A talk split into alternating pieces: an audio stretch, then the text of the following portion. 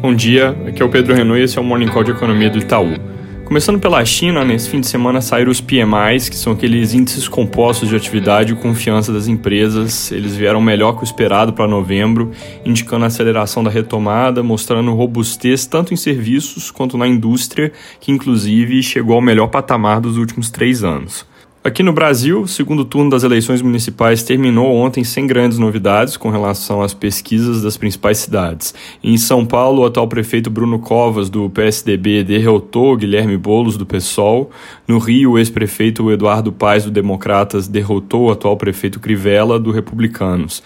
No geral, foi uma eleição que fortaleceu o centro, teve desempenho ruim da esquerda, apesar da movimentação em torno de candidaturas como do Boulos em São Paulo e Manuela Dávila em Porto Alegre. Alegre, que acabaram não levando. O partido que ficou com mais prefeituras foi o MDB, seguido pelo PP e pelo PSD, e o MDB, olhando para as principais capitais, também foi quem levou mais nomes ali, seguido pelo PSDB e Democratas. O partido PT não elegeu em nenhuma capital prefeito desde o, pela primeira vez que isso acontece, desde o início das eleições diretas.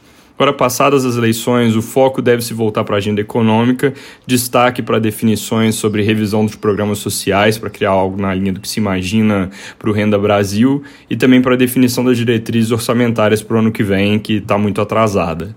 É, então, essa semana, o noticiário pode começar a trazer novidades sobre o fronte fiscal, depois de mais de um mês que a gente ficou meio em banho-maria ali.